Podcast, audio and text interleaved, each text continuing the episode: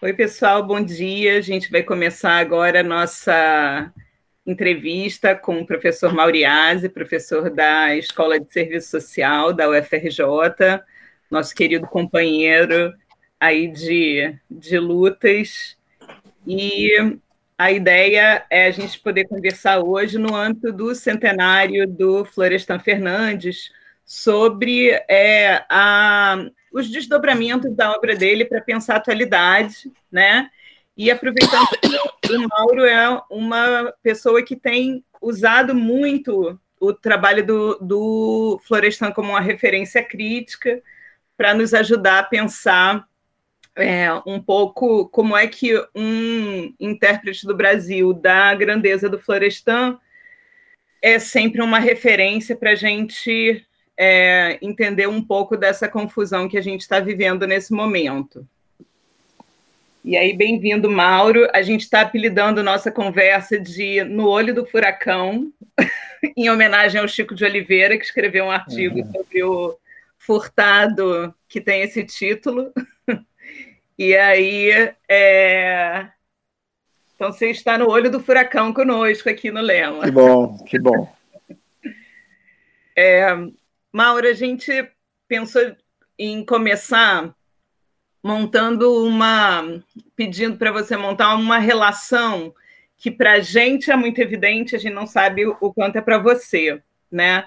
Uma coisa que a gente viu é, no Florestan com alguma frequência, né? E algumas das pessoas que vão escrever prefácios e é, introduções e apresentações para o trabalho dele que é uma tensão entre o cientista florestan e o militante florestan, né? E é, quando ele faz aquele prefácio à segunda edição do Revolução é, Burguesa no Brasil, ele fala com muita força né, dessa é, evidente impossibilidade de separar os dois. Né?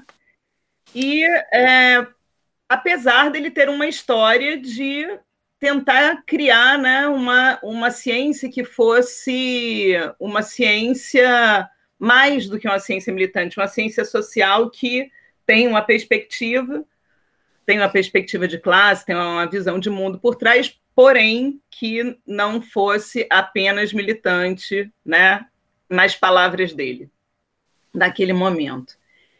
É, então, eu queria ouvir um pouquinho de você, e a gente acha que tem uma identificação aí sua com Florestan também, né?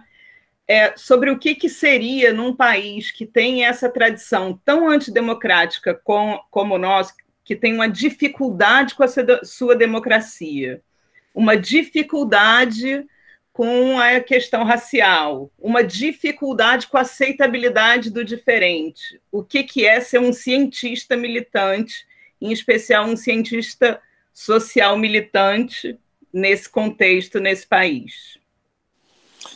É, então, eu tenho uma grande identificação. Todos nós, né? Todos nós que, que viemos de tra tra trajetórias militantes e chegamos até o espaço universitário, em algum momento da nossa trajetória, ouvimos esse, essa famosa ponderação, né? Bom, tudo bem, parabéns pela sua trajetória militante, mas aqui é outro espaço, esquece o seu militante, deixe ele lá na porta da universidade e vem aqui fazer ciência social, né? O Florestan Fernandes é um excelente exemplo né, de alguém que vem dos estratos populares e chega à universidade, chega para uma série de contingências, ele conta em vários momentos é, na, sua, na sua trajetória, em entrevistas, em biografias, o quanto foi sofrida a sua entrada na universidade vindo desses segmentos populares. Né? No caso da USP, por exemplo, pela própria língua. Né? As aulas eram dadas em, em francês, né? ele tinha que correr atrás para poder entender o que, que o Bastide estava falando ali na frente. É, eu acho que na sociologia a gente faz uma discussão que é, que é bastante é, famosa, mas mais pela caricatura do que pela substância. Né? É, o, o que o marxismo afirma, e o Florestan expressa isso de maneira clara, né, é que não há neutralidade possível. Né? Vivemos numa sociedade cindida em, inter, em interesses antagônicos, né? interesses explicitamente de dominação, alicerçados na exploração do ser humano. Quem, numa situação dessa, tenta compreender qualquer coisa não se posicionando né, pela, pela visão de mundo dos explorados ou aderindo né, pela porta do fundo à, à, ideologia da classe dominante, é, tenta fazer um Deu uma travadinha, Mauro, na sua conexão. Possível, não. Perdão, porque aqui eu estou usando o telefone e fica entrando chamadas. Ah, tá. É, o, que muita, o que muita gente confunde com essa impossibilidade da neutralidade é que existe uma diferença entre neutralidade e objetividade na análise. Né? Desde Marx e, e, e como seguidor dessa dessa concepção teórica, dessa visão de mundo, o próprio Florestan, a neutralidade é, impossível não implica numa falta de objetividade da análise.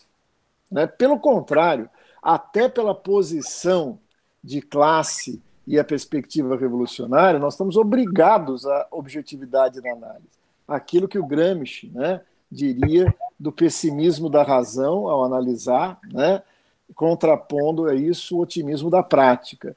Quer dizer, nós somos seres dotados de vontade, de interesses, né, de posicionamentos políticos, mas isso nos alerta para poder o tempo inteiro estar é, nos perguntando até que ponto esse tipo de posicionamento pode deformar nossa análise. Né? A análise tem que ser objetiva. É, isso é uma, é uma, não é uma, um contraponto à militância, é, um, é uma implica na posição militante essa obrigatoriedade de nós buscarmos uma análise objetiva, ainda que isso não nos agrade, né? É, fugindo daquela daquele tipo de análise que é análise laudatória, que é a justificativa do existente, que é a busca de subterfúgios, né, em que a gente acaba caindo nas malhas da ideologia, né? Não vamos fazer como o famoso locutor, né, que narrava o jogo do Flamengo torcendo pelo Flamengo, e quando o Botafogo atacava, ele virava de costas e falou: Não quero nem ver. Aí, né, porque ele torcia e não narrava o jogo. Nós, nós torcemos, nós somos torcedores, né? nós temos é, lado nessa história que nós tentamos compreender. Mas esse lado, como eu dizia, implica na objetividade. Temos que ter objetividade, ainda que isso nos doa ainda que a, a, o resultado da nossa análise não seja exatamente que, aquele que nós gostaríamos que fosse naquele momento. Mas a objetividade é fundamental. O, eu sempre cito um jornalista que participou da Comuna de Paris, o Lycée Garay, e escreveu um livro sobre os acontecimentos.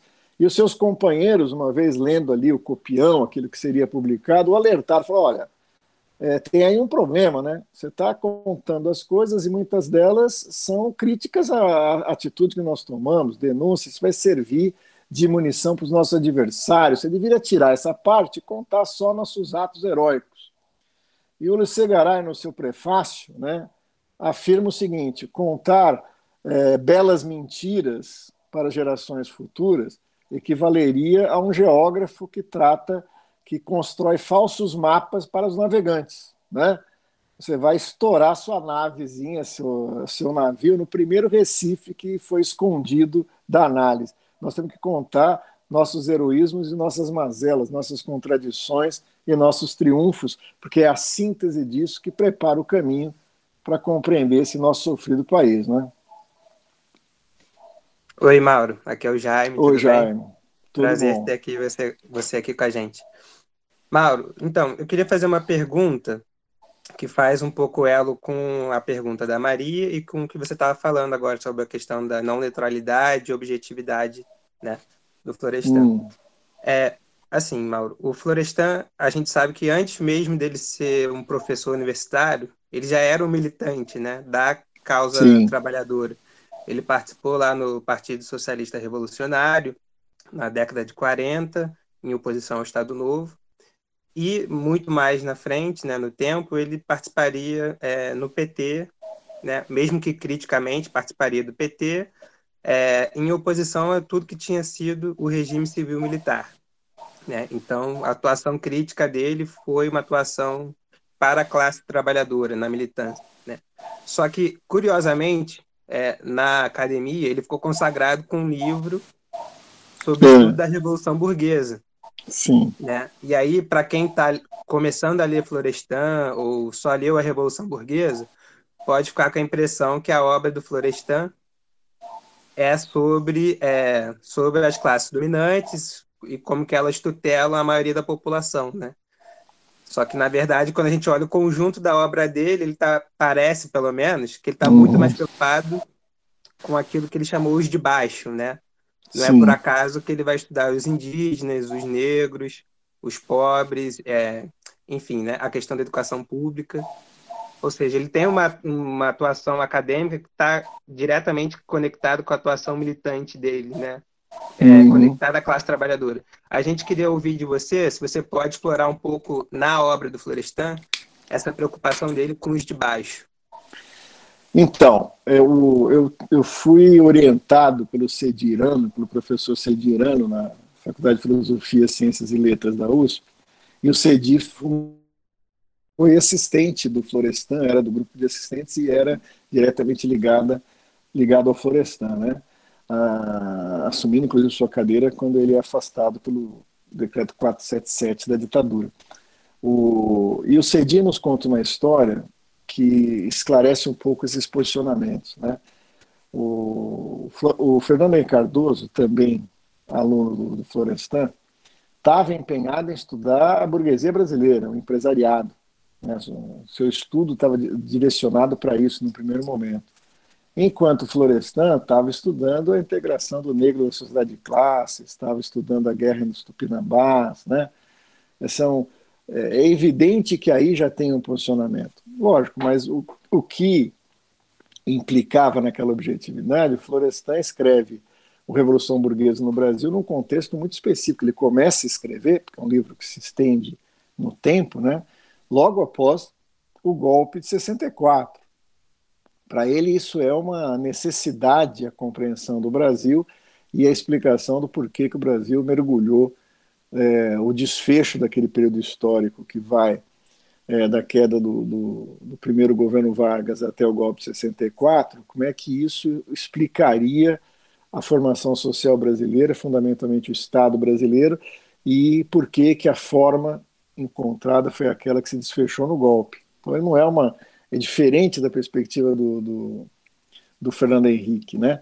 É, numa banca de livre docência do Cedirano, ele foi ele foi questionado pelo Ottaviani, né? É, é, tentando, né, assim, conversar com, com o Cedi na banca, disse, olha, né, como entender esse presidente que está aí agora, o Fernando Henrique Cardoso, né, se é um, ele mesmo pediu para esquecer tudo que ele disse, como é que ele produziu aquela contribuição para a sociologia brasileira e agora está desmontando o Brasil. E o Cedi teve uma resposta bem interessante nessa banca para a pergunta do Ottaviani, né? Porque ele chega e fala: olha, é, eu, a, a compreensão que eu tenho é que o Fernando Henrique é, não mudou, né? Não é que ele agora está fazendo alguma coisa do que ele teorizava diferente. Ele estava realmente tentando entender o empresariado brasileiro e chega na conclusão que o capitalismo brasileiro não pode se desenvolver né, é, no quadro de dependência sem uma subordinação ao centro. Não, não é que ele estava dizendo que a dependência, portanto, na linha da teoria marxista da dependência, do Rui Mauro, né, do Teotônio, propondo uma ruptura em relação à dependência na perspectiva antiimperialista e socialista. Ele estava assim acreditando que o capitalismo brasileiro estava subordinado, preso ao centro do sistema e, portanto, só existia a possibilidade de crescimento subordinando-se, alinhando-se ao centro. Né? Portanto, essa ideia força do, do, Fernando Henrique, defendida na sua sociologia, foi desenvolvida enquanto política de Estado quando esteve na presidência da República. Né? Modestamente, ele falou para esquecer o que ele, o que ele, o que ele escreveu. Eu acho que a gente tem que, tem que fazer a vontade de um presidente quando ele pede, né, realmente. É, mas, assim, é, aquilo que ele estava teorizando ali é, poderia parecer progressista pelo verniz da sociologia, mas, no fundo, tinha ali uma sociologia do compromisso, do entreguismo, né? daquilo que ele exercitou enquanto presidente da República. Né? O Florestan já não, né? O Florestan é um cara que não só vem dos setores populares, como procura usar uh, o instrumental sociológico para compreender a realidade disso, né? É, que alguns vão chamados de baixo, das classes menos favorecidas, oprimidos, etc. E tal, né? É, que, que, são sempre termos muito pejorativos, né? A gente acaba incorporando isso na linguagem, isso é um erro, né? O, o, o Florestan, a, a sua primeiro exercício acadêmico é a compreensão da guerra nos Tupinambás, né? que é um estudo da realidade indígena, profundamente influenciado por um, por um referencial durkheimiano. Né? É, a compreensão dele do, da, da, da, questão do negro, influenciada inclusive pela, pela sociologia norte-americana que está vindo aqui, está financiando pesquisas, etc. Tal, ele vai orientar sua pesquisa para isso, vai produzir uma obra de referência, né? o, o papel do negro, a integração do negro na sociedade de classes. Agora, o Florestan olha essa, essa sociedade brasileira a partir da ótica dos trabalhadores. Né? É, muita gente vai tentar criar uma imagem de um Florestan num primeiro momento funcionalista, depois né, muito próximo à sociologia compreensiva, depois desaguando no, no marxismo. É bom que a gente lembre que a temática de Florestan durante todo esse tempo, mesmo no momento em que ele está, lembre-se, né, é, numa universidade de São Paulo, tendo que tendo que fazer sua, sua dissertação, sua tese, né? tendo que, tendo que, que, que no, segundo momento, lecionar. Então, essa perspectiva popular aparece na escolha dos temas, na escolha das preocupações, nas questões a serem respondidas, ainda que ele, em vários momentos, no primeiro momento principalmente, mais forte, vá se utilizar de referenciais é, da sociologia que, que ele está em contato e está convivendo ali na USP. Né?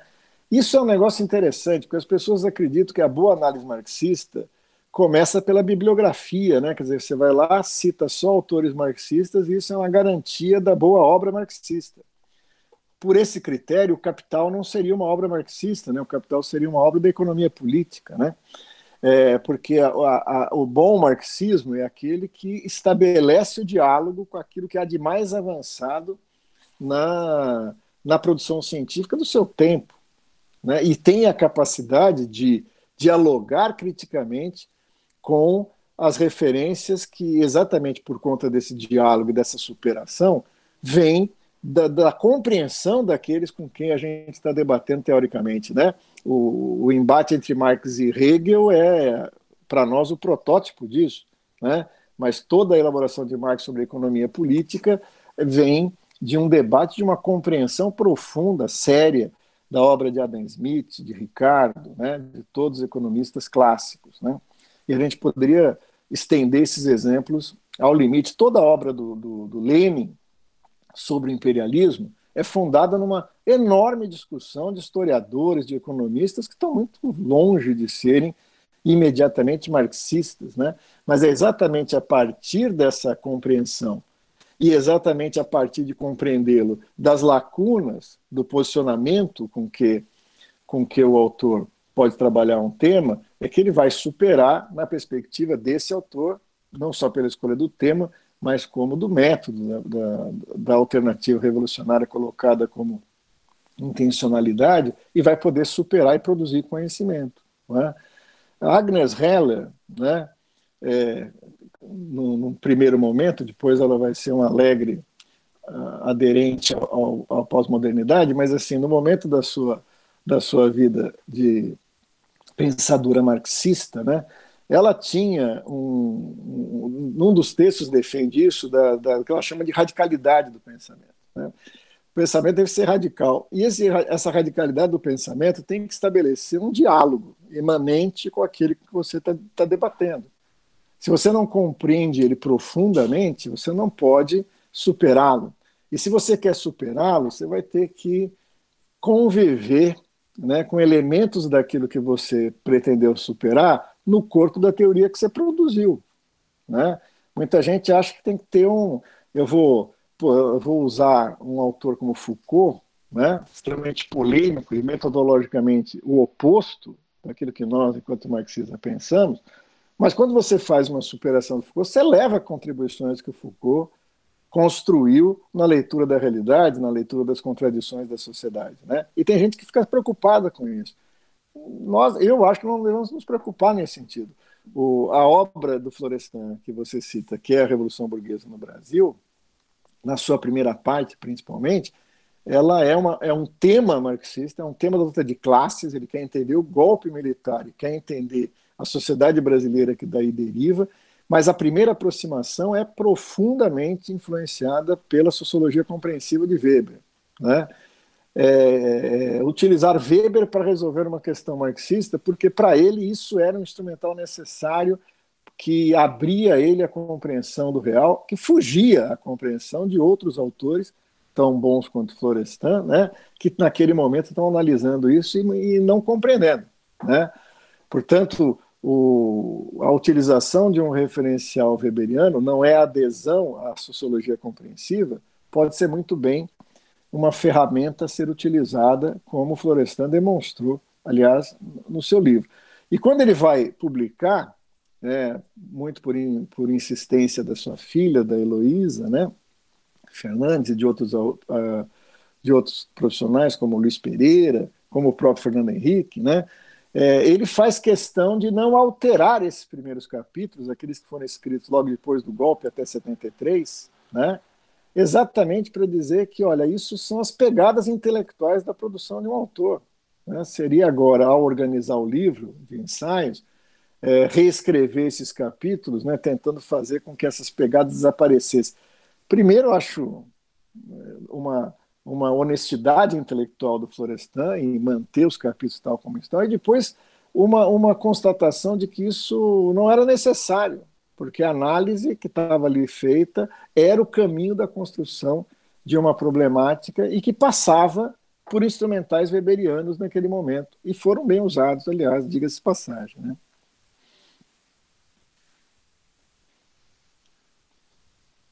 É isso, Jaime? Mauro, é... Oi. Bom dia, obrigada por estar participando Oi, daqui cara. da atividade com a gente. É, aproveitando um pouco isso que você levantou na pergunta do Jaime, né, de, de pensar, a minha, minha questão hum. é de hum. pensar um pouco o contexto no qual a obra é escrita, né? Pensar é, que é uma reflexão escrita pós-golpe, né, no período da ditadura empresarial militar, e aí como que esse movimento do Florestan de tentar dar conta de entender aquele movimento influencia né, no processo de concepção do que é a Revolução Burguesa no Brasil, e aí como que é, esse contexto marca uma diferença para a forma como o Florestan entende a questão da Revolução Brasileira, pensando a controvérsia né, do Caio Prado, do Nelson Werneck Sodré, porque nos parece que, que o golpe é um momento em que é a pá de cal que enterra de vez a, as possibilidades da estratégia democrático nacional, né? Então, eu queria que você desenvolvesse um pouco isso, de pensar esse contexto da obra, o contexto do golpe e o que a, a ditadura é, implica nessa, nesse entendimento do Florestan do que é a Revolução Burguesa no Brasil, do que é a, a, configuração da luta de classes no Brasil. É, então, o, o Revolução Burguesa no, no, no, Brasil é um, é um conjunto de textos escritos em épocas diferentes e que tem exatamente essa preocupação, ele logo no, no início, naquilo que ele chama de nota explicativa, né, ele vai explicitar que foi uma, uma um, um, logo após o golpe ele começa a produzir ensaios interpretativos na tentativa de compreender aquilo, né? É, pela dimensão do acontecimento, né? O golpe de 64 marca o, o, o ponto final de chegada de um longo período histórico de desenvolvimento da estratégia democrática nacional, protagonizada pelo PCB, e que nesse momento está sendo objeto de análise de vários autores, entre eles a obra do, do Caio Prado, A Revolução Brasileira, né, e outros autores. E o Florestan está muito preocupado exatamente com esse contexto. Né? Por quê? Porque é um momento da, da produção da teoria social em que o real pula na nossa frente na direção distinta daquela que a gente imaginava. Né? O Gabriel Kohn, também professor da USP, né, é, tem uma frase que eu gosto muito, que ele fala assim, ó, quantos sistemas interpretativos tão preciosos, brilhantemente construídos, desmoronam de uma vez por todas diante de um, um único feio fato, né? Quer dizer, todo o nosso brilhantismo acaba sendo dissolvido porque acontece algo que demonstra que alguma daquelas premissas estavam equivocadas. Né? Nós estávamos presos à compreensão de análises consagradas, de verdades consagradas, no termo que o Caio Prado usa, e acaba acreditando naquilo e, e de repente a realidade mostra num outro sentido. O, a peça que se move em 64 tem muito a ver com o papel que a burguesia desempenha, né? o papel esperado e o papel real que ela desempenhou. Quer dizer, a premissa da estratégia democrática nacional é que há uma incompatibilidade entre a forma capitalista desenvolvida no momento do imperialismo né, e os interesses do desenvolvimento do capitalismo nas determinadas formações sociais nacionais. E essa contradição produziria um comportamento político. Né? comportamento político de uma burguesia anti-imperialista. Né? Dizer, para desenvolver o capitalismo, ela se choca com os interesses do imperialismo e daí abre-se a possibilidade da aliança desses segmentos de uma burguesia é, a que atua nesse país ao lado dos trabalhadores, né? E aí a famosa etapa democrática nacional da revolução. E o golpe 64 é a materialização de uma aliança uma aliança do, da, dos segmentos imperialistas com a burguesia nacional, e mais do que isso, com o latifúndio. Então, os dois fatores impeditivos né, é, do desenvolvimento capitalista no Brasil, o imperialismo e o latifúndio, aparecem aliados à burguesia que é, preventivamente, como vai desenvolver o Florestan na obra, né, de forma preventiva, é, antecipa-se a isso com uma contra-revolução. Dizer, então, naquele, naquele sentido que se esperava na análise uma revolução nacional, tem que se explicar por que, ocorreu uma contra-revolução, é, e cujos protagonistas incluem aquilo que se esperava ser os aliados. Né? Então, esse é o contexto que Florestan dramaticamente quer compreender. Mas eu chamaria a atenção de que ele poderia é, como muitos dos nossos analistas fazem, mergulhar na conjuntura e morrer afogado nela, quer dizer, ficar preso ao, ao, ao limite dos acontecimentos. Quem vai ler o Revolução Burguesa no Brasil e espera uma explicação de por que veio o golpe, não vai encontrar. Né? Quer dizer, quando você pega, por exemplo, um livro do Muniz Bandeira, né, quando ele vai descrever o governo João Goulart, ele está ali historicizando detalhes de como é que se processa o golpe, como é que as tropas se movem, uh, os acontecimentos que antecedem as reformas, você não vai encontrar isso no Florestan. Não é uma análise, né? Você vai encontrar isso, por exemplo, na, na modestamente chamada Pequena História da Ditadura Militar no Brasil, do professor José Paulo Neto, que é grandiosa, apesar né, dele chamar de pequena, mas ali você tem uma explicação do golpe, da, da, da situação do golpe. Né? É, o Florestan está buscando as raízes históricas que explicariam o porquê que aquele desfecho se deu da forma como deu. Né?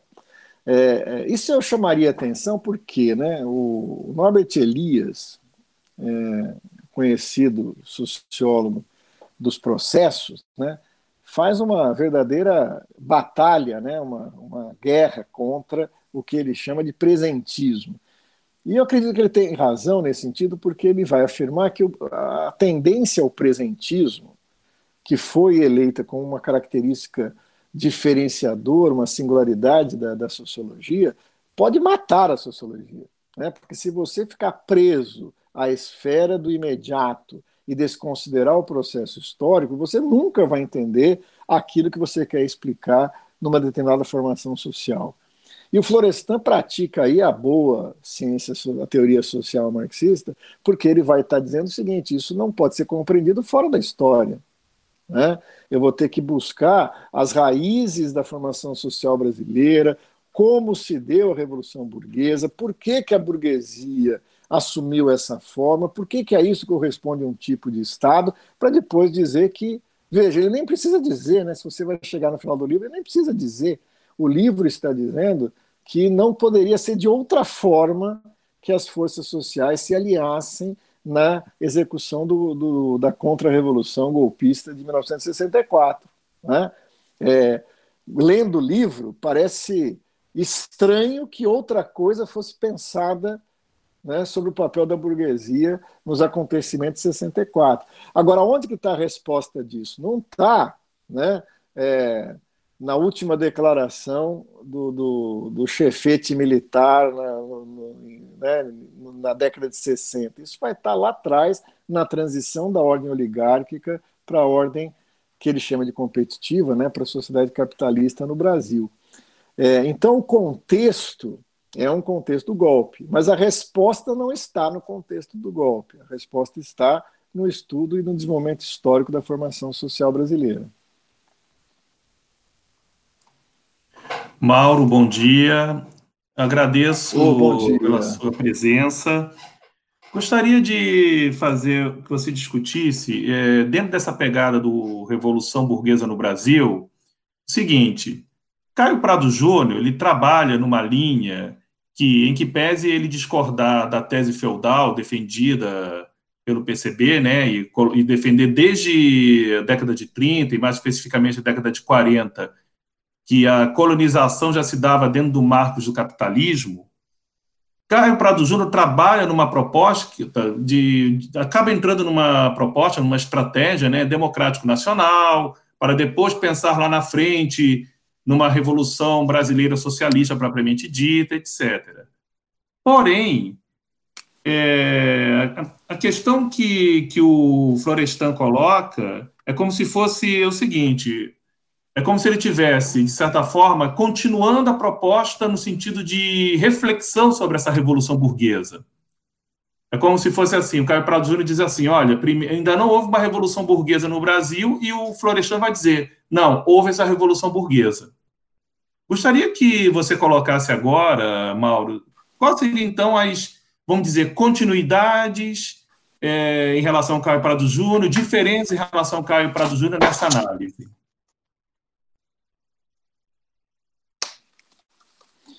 Ó, o, o, a, a, temática, né, eles estão no mesmo contexto, estão buscando as mesmas respostas, mas chegam a respostas diferentes. Uhum. É, e, e, tem aproximações também. Né? O, o Caio Prado ele está fazendo uma crítica à orientação estratégica do PCB, é uma crítica explícita, né? mas ela ainda, é, é, eu acho que ela vai além da estratégia democrática nacional. O problema é o que ele coloca no lugar daquilo que ele critica, né? Mas assim, ele vai partir, da, da, da, Oi, está entrando um eco aqui. O... Por que, que entrou o eco? Vamos ver. O, o, o Caio Prado vai, vai afirmar, e essa é, é a virtude do seu texto, né, de que existe uma prévia concepção que tenta se impor à realidade exatamente sobre essa compreensão de uma burguesia nacional né, que ao invés de compreender o fenômeno histórico, né, atribui a ele uma, uma intencionalidade que de fato ele não tinha. Quer dizer, a burguesia nacional implica num comportamento político e não numa descrição do que era a burguesia ali. Então ele vai fazer uma crítica do ponto de vista metodológico, o princípio correto, né? quer dizer, eu não devo criar um conceito e a partir desse conceito tentar encaixar a realidade nele, eu tenho que ver como que as contradições da formação social permitem emergir conceitos e categorias né, de análise. O caminho não é esse, né, não, é, não é impor as, os conceitos à, à realidade, mas o contrário, derivar da realidade dos conceitos. E se você analisasse a burguesia, a burguesia não tinha esse comportamento nacional. E é, o mesmo ele vai se estender sobre os trabalhadores do campo e a reforma agrária. Né?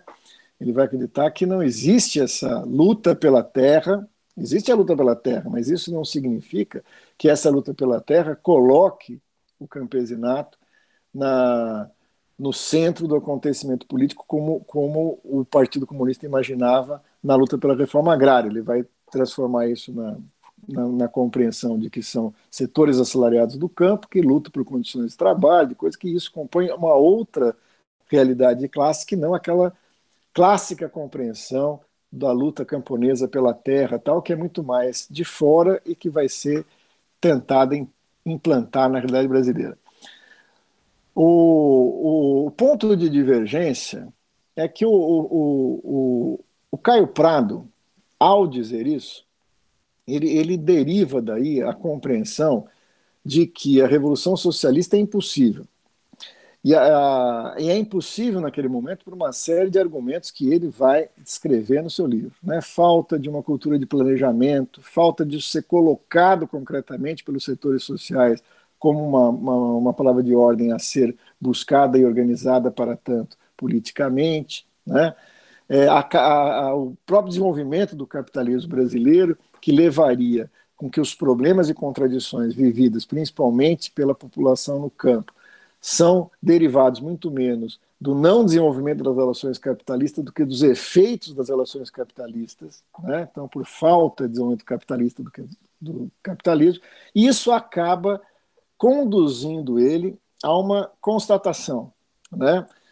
E essa constatação é o seguinte: que seria necessário, portanto, induzir o desenvolvimento para a produção dos bens que interessa a essa população no campo da cidade, ou no seu conjunto, se a gente queria chamar, dos assalariados urbanos e rurais. E a única maneira de induzir o desenvolvimento nesse sentido seria através do Estado. Né? Quer dizer, o Estado poderia, é, contrapondo a ideia, né, a intencionalidade original né, própria das formações sociais capitalistas clássicas de busca do lucro, para um tipo de desenvolvimento popular, induzir o desenvolvimento na perspectiva da formação de um mercado de massas fundado fundamentalmente pela produção dos bens salários, né? aqueles que estão diretamente ligados à reprodução da vida.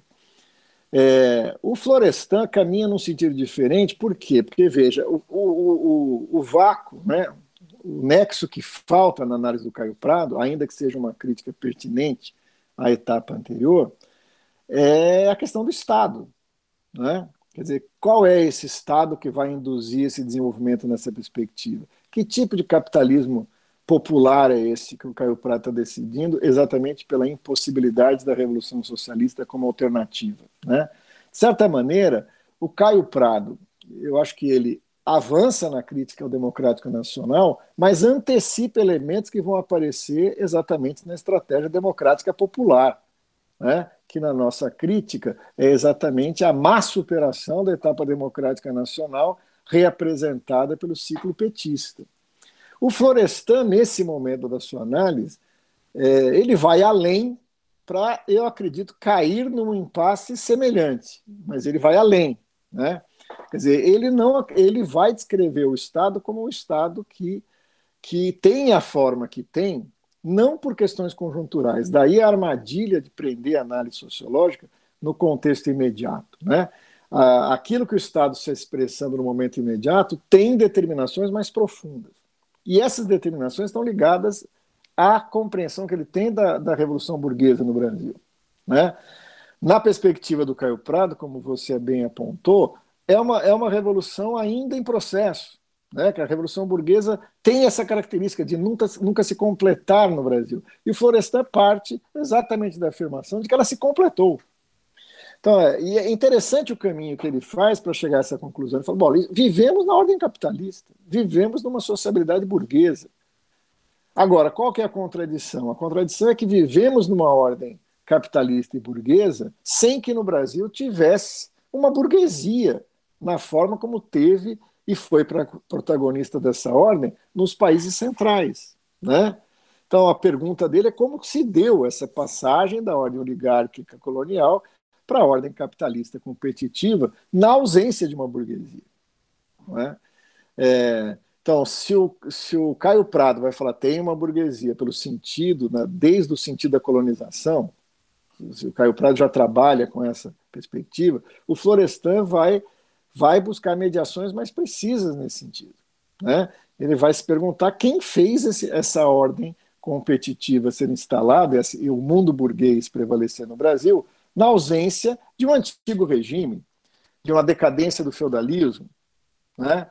e nesse ponto concordando com a crítica de Caio Prado de que não é pertinente a compreensão do Brasil como um Brasil feudal. Então, se a burguesia é resultante da crise da ordem feudal e do desenvolvimento da manufatura, né, da transformação das corporações de ofício em manufatura, do desenvolvimento das cidades, é, e ali surge esse protagonismo que é o burguês, que se antagoniza com o antigo, antigo regime, no Brasil isso se dá de forma diferente. Né? Você tem segmentos que não formam, num primeiro momento, classes, né?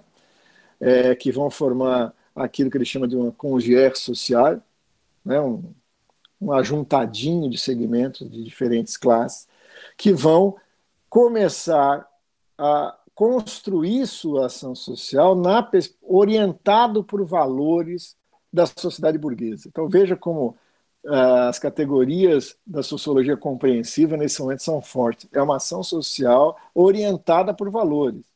Né? E ele vai dizer que um segmento da oligarquia se descola, exatamente aquele segmento que vive nas cidades, que cuida do mercado, que está em acesso com as casas financeiras, né, que faz parte da ordem, oligárquica, fazem isso não para desenvolver o capitalismo, fazem isso para desenvolver a economia é, cafeicultora e outras, né, próprias da ordem oligárquica anterior. Mas esses segmentos se aburguesam, né, mas é um segmento da oligarquia que se aburguesa. Nas características da formação social brasileira, né, é, a transição para a ordem competitiva vai ser feita de forma pactuada com o antigo regime oligárquico. Né? Não é necessária essa ruptura. E exatamente isso dá o caráter do Estado no Brasil.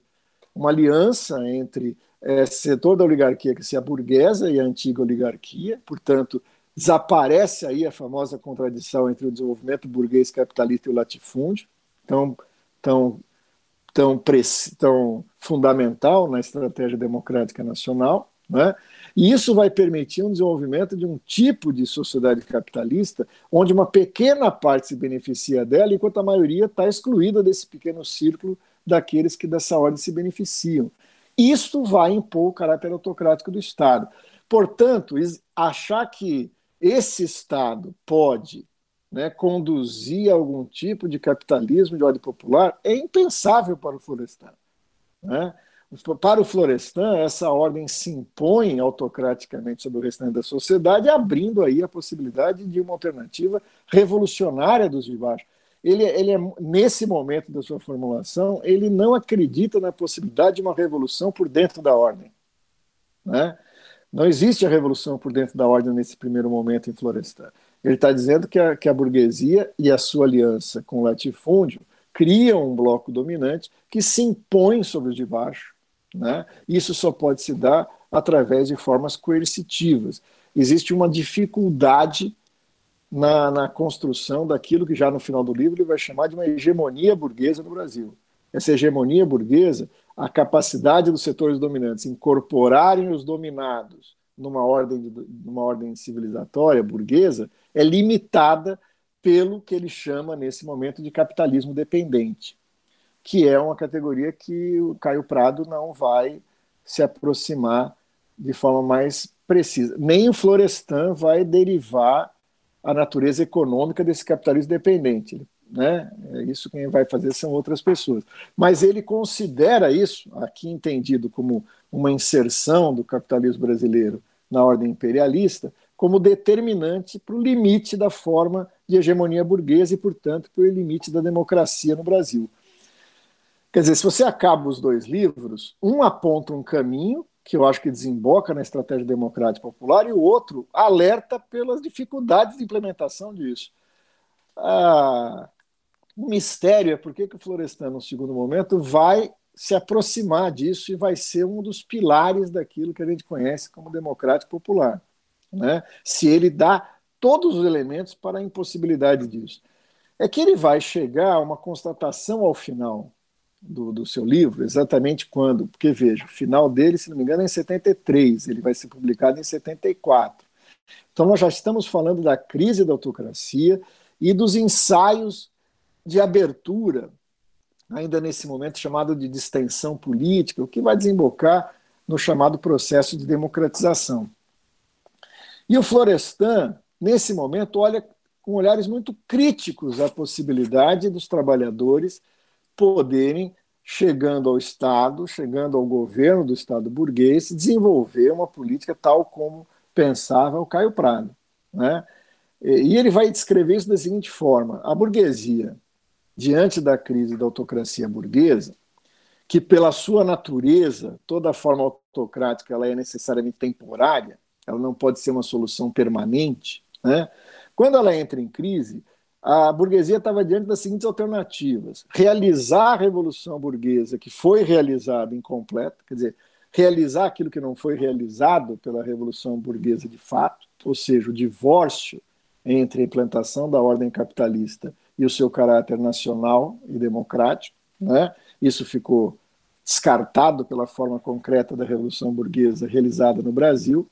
E agora, com a crise da autocracia, ela poderia buscar isso, ou seja, nos termos do Florestan, resolver os problemas da hegemonia.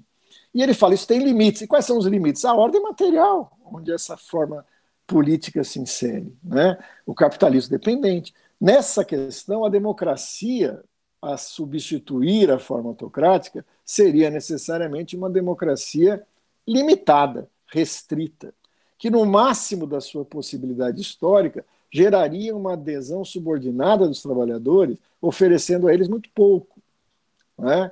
o que ele chama de democracia de cooptação. É, o Florestan, mais à frente, vai perceber que isso é um caminho das transformações sociais no Brasil.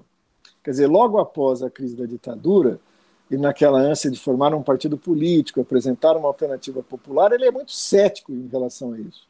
Escreve um pequeno texto chamado Movimento Socialista e Partido Político, para dizer que não se cria um partido político do nada, ele é a expressão política do movimento real da classe pelo socialismo, e ele não vê esse movimento real da classe pelo socialismo, ele vê ainda nesse momento um movimento de ordem sindicalista, de ordem trabalhista, né, e ele é muito crítico ao surgimento do PT exatamente por causa disso. Chega a afirmar que o movimento trabalhista, carente de uma orientação marxista, pode, no máximo, levar a, ao reformismo e, na pior das hipóteses, a um oportunismo, né, é, quando do seu pleno desenvolvimento, porque faltaria a orientação revolucionária. Num segundo momento, ele vai dizer o seguinte: veja, a síntese da Revolução Burguesa no Brasil é que é uma revolução que se impôs, estabeleceu a ordem do capital e deixou tarefas em atraso. Que a revolução não, que a burguesia não fará. Veja, essa é uma constatação importante. A burguesia não tem mais interesse em realizar essas tarefas. Né? Portanto, a revolução proletária, a revolução socialista, para o Florestan, estamos na época da revolução socialista, a Revolução Socialista pode, partindo dessas tarefas não realizadas, de maneira integrada e permanente, aí um nexo inconfundível com a teoria da Revolução Permanente de Trotsky, né? de forma permanente desenvolver as tarefas em atraso dentro da ordem para só serem implementadas e realizadas fora da ordem. Então, esse nexo é bastante distinto daquele que havia parado a análise do Caio Prado. No entanto, ele igualmente é a base daquilo que vai se implementar, que é o democrático popular. Né? É, veja, muita gente entende isso como Florestan Fernandes elaborou os programas do PT. Não. Enquanto o PT estava surgindo, se desenvolvendo, ele era muito crítico ao PT, vai aderir tardiamente ao PT é, de certa forma, ele lendo o que o PT representava naquele momento. E, de fato, representava isso. Né? Um partido que, apoiado na luta pela reforma agrária, pela democratização da sociedade brasileira, por salários, por condições de vida, né? ou seja, por aquele conjunto de tarefas não realizadas na implantação da ordem burguesa no Brasil, ao tensionar, a ordem, e essa é uma premissa do Florestan, a ordem é impermeável a isso ele vê isso como uma impermeabilidade. Não é possível a ordem capturar isso. Ele acha que a democracia de cooptação é uma possibilidade é, não considerável. Não vai acontecer isso, né, na visão dele. Né? Então, dentro dessa impermeabilidade, as forças populares, ao bater na intransigência da ordem burguesa, deságua a possibilidade de uma revolução socialista. Então, esse seria o caminho possível da Revolução Brasileira é muito distinto daquele apresentado por Caio Prado, mas acaba confluindo para o mesmo ponto de desaguamento, ou seja, que os trabalhadores, nesse momento, organizam-se por uma revolução democrática dentro da ordem, como condição para o desaguar de uma revolução socialista na sequência dos acontecimentos.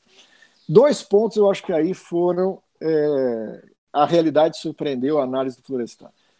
É, primeiro, vamos fazer uma, uma ponderação né, quando a gente fala isso, porque quando a gente analisa os momentos logo posteriores à, à crise da autocracia, o Florestan se mostrou correto. Né? Quer dizer, o que vem, na, de fato, não é uma solução do problema burguês, da hegemonia burguesa. É uma democracia ainda sobre a égide da autocracia. Uma autocracia que assumiu a forma democrática. Né? É uma democracia restrita. É, no entanto, o, o Florestan imaginava isso como intencionalidade do sujeito burguês. A democracia de cooptação acabou se viabilizando exatamente pela é, é, intencionalidade popular. Né? Quem foi o sujeito da democracia de cooptação não foi a burguesia, foi o PT. Isso o, aconteceu depois. É, o Florestan já tinha morrido. Então, é, como vocês estudam história do pensamento, eu sei que o Lema é especialista nisso, vocês são muito treinados para não atribuir aos pobres coitados dos intelectuais coisas que eles não podiam resolver com os elementos que ele tinha na sua época. Né? É muito que ele tem acertado no momento posterior à análise que ele fez. Na projeção, a dialética tem limites. Né? O que precisa acontecer é o movimento do real. E o movimento do real colocou novas questões. A questão é exatamente de uma força popular assumir o protagonismo de uma democracia de cooptação. E a, vi e a viabilizou né, por 13 anos de governo de governos petistas. No entanto, o desfecho disso em 2016 volta a dar razão a, Florestan. Né? Aquela democracia de cooptação no máximo da sua realização ainda tem por base o capitalismo dependente, a sociedade de classes, né? ainda tem a impossibilidade de realização estável da, da, da hegemonia burguesa no Brasil, e aí a reversão que nós vivemos a partir dali. Né? Eu, acho que, eu acho que é nesses pontos que, que as duas análises se distinguem e depois lá na frente se juntam novamente para dar aquilo que foi a substância do período de prevalência da estratégia democrática popular no Brasil. Só quero dizer que o desenho, a caricatura está quase pronta por causa do debate, mas daqui a pouco ela Ótimo. será apresentada. Vai apresentar. Bom, Mauro, tudo bem? Obrigada por você estar aqui com a gente. É, o que a gente, é, a partir disso tudo que você está falando, né, você falou um pouco sobre a, é, a questão da ruptura, né, nessa, nesse é, apanhado, né, não só da obra do Florestan como um todo, mas principalmente que ele faz essa referência, a gente lê lá é, na Revolução Burguesa no Brasil, quer dizer, existe um desejo dessa ruptura que não acontece, ele fala isso, né, pensando na perspectiva da classe trabalhadora, que era a base, né, que ele fala. Então, a gente trazendo um pouco para o tema atual, né, para o momento atual, parece que tudo leva a crer que essa ruptura né, não é possível, né? A gente tem falado, tem ouvido muito falar desse gradualismo, né, dessa passagem é, leve, né, soft, né, por uma mudança, né. Então, eu queria que você comentasse um pouco isso, né, sobre a, essa ruptura agora, e queria, se você pudesse também aprofundar um pouco mais esse conceito dessa, dessa categoria dele de contra-revolução permanente.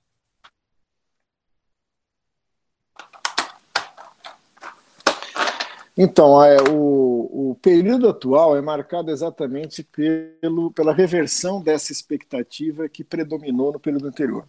Né? Isso tem, a, tem muito a ver com o debate que a gente estava citando sobre a natureza do Estado no Brasil.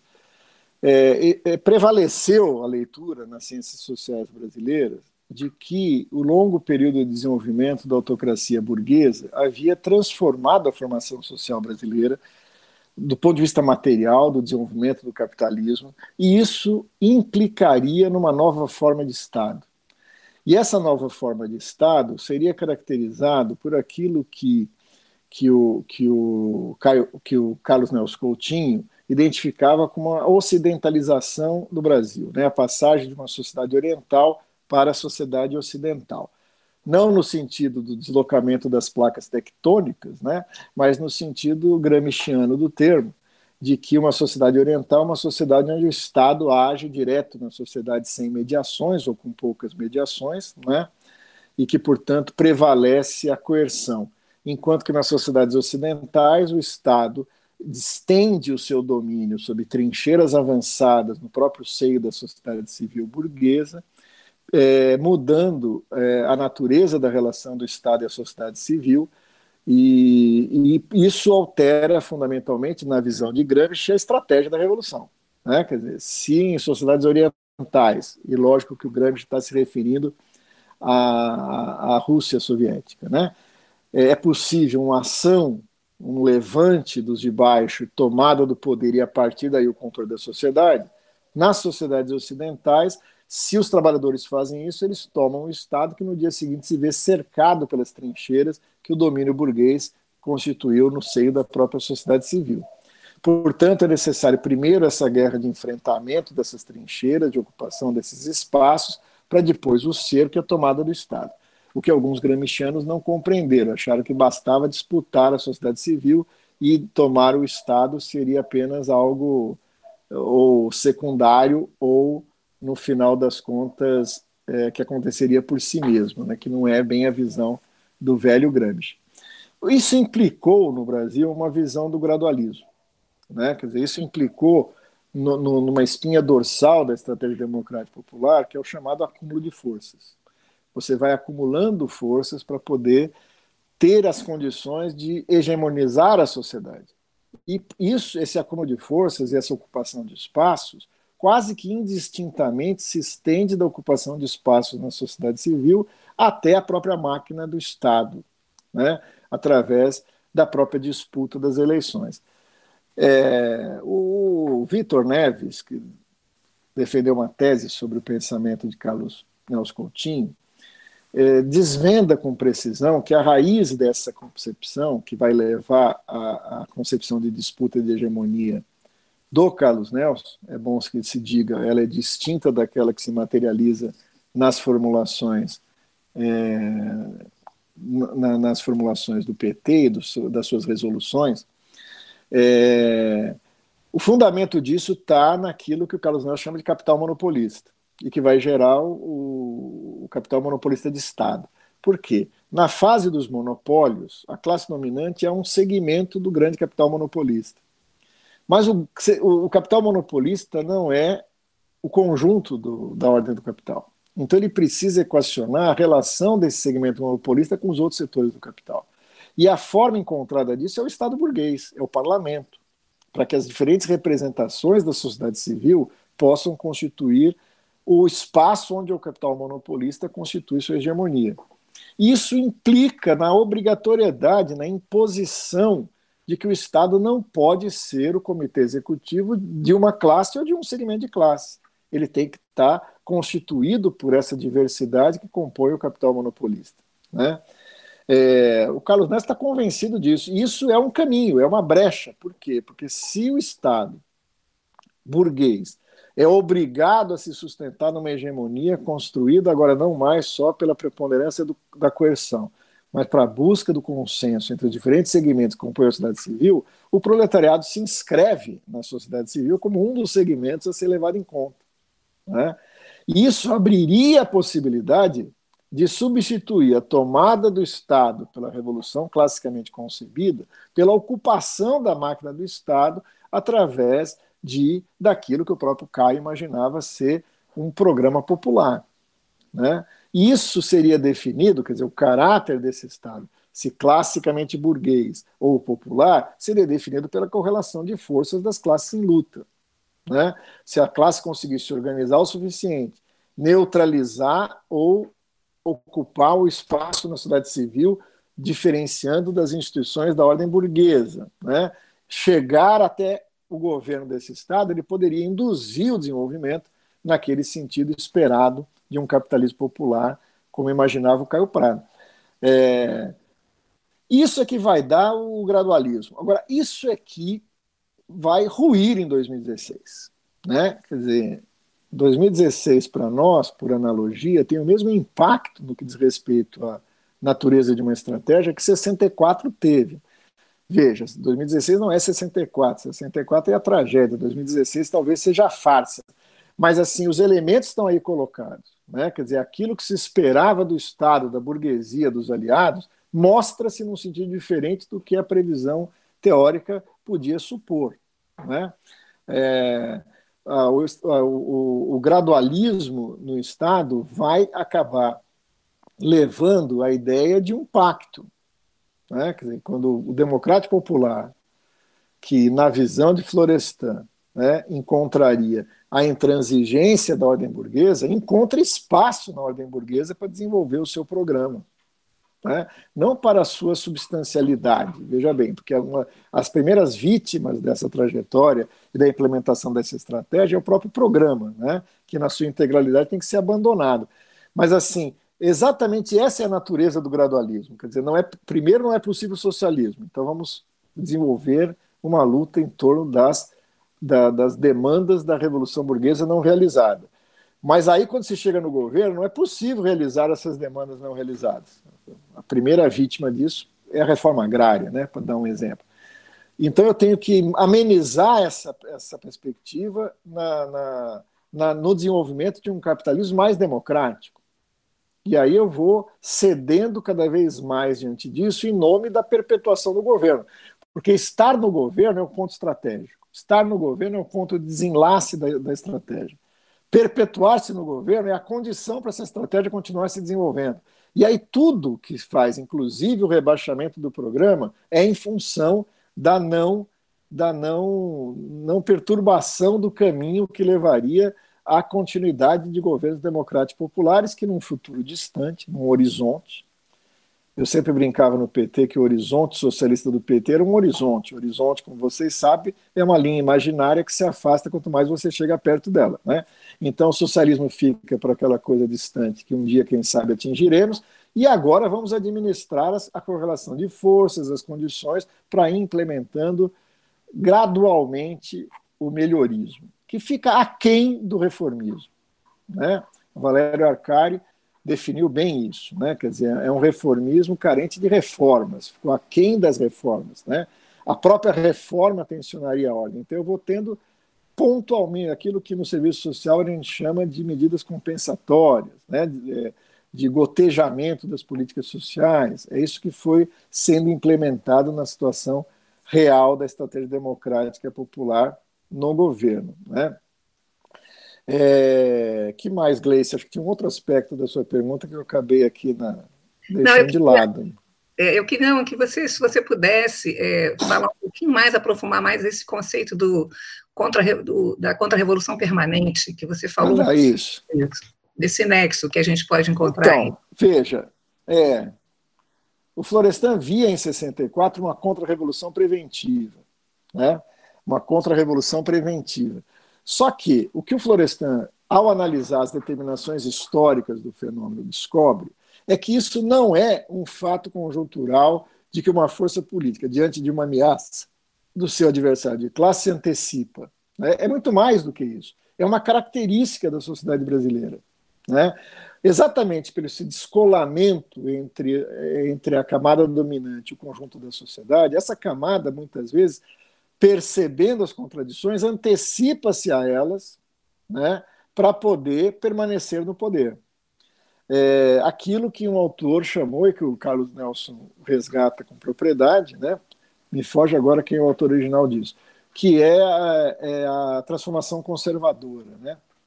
O caráter do Brasil seria determinado por essa lógica da transformação governadora, antecipar-se para poder mudar para poder permanecer, né?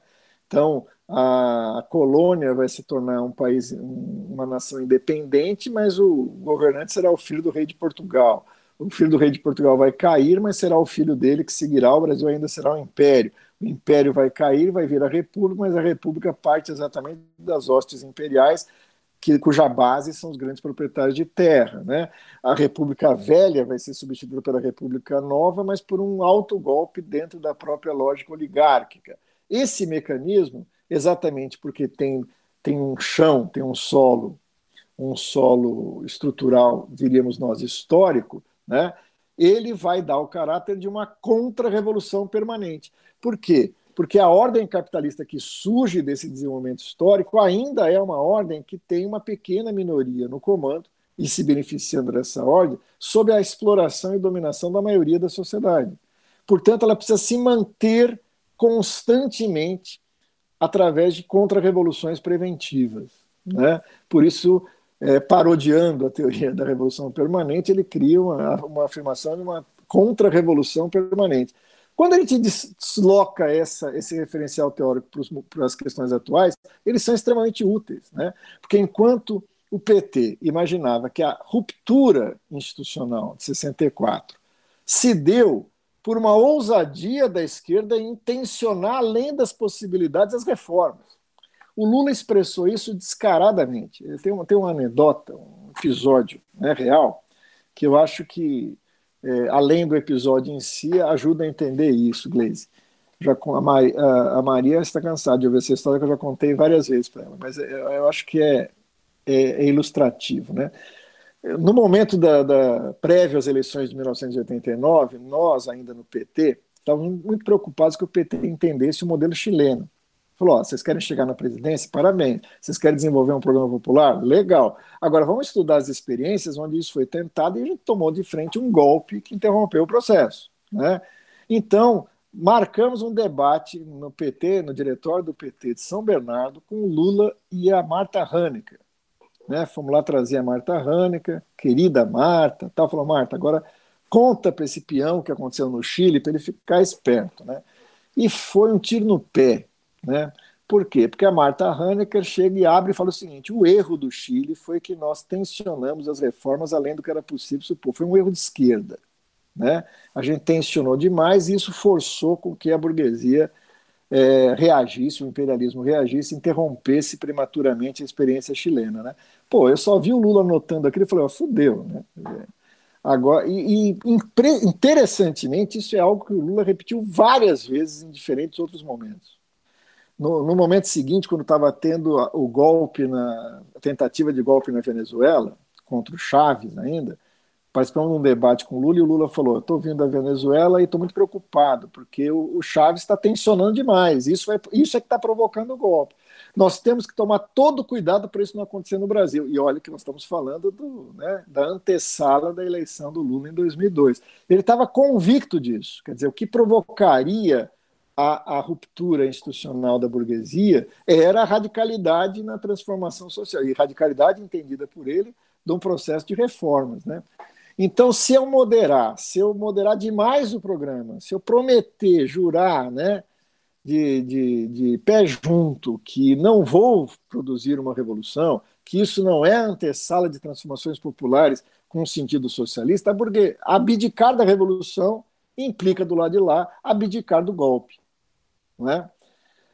E veja, se a gente compreende o que Florestan Fernandes falou, e acho que tem aí um elemento gremichiano que a gente precisaria trazer, depois a gente pode discutir se for o caso, né, que é uma incompreensão do que é a disputa pela hegemonia, o, o, o PT descobre de forma dramática que, mesmo cedendo, e quem mais cedeu na reta final foi a própria Dilma, que estava disposta né, é, do alto de um governo que se autoconsiderava popular e progressista, implementar as reformas exigidas pelo capital na brutalidade que ela se apresentava, da reforma da Previdência, da reforma trabalhista, do corte de gastos, da criação de medidas de exceção policiais contra as manifestações de massa.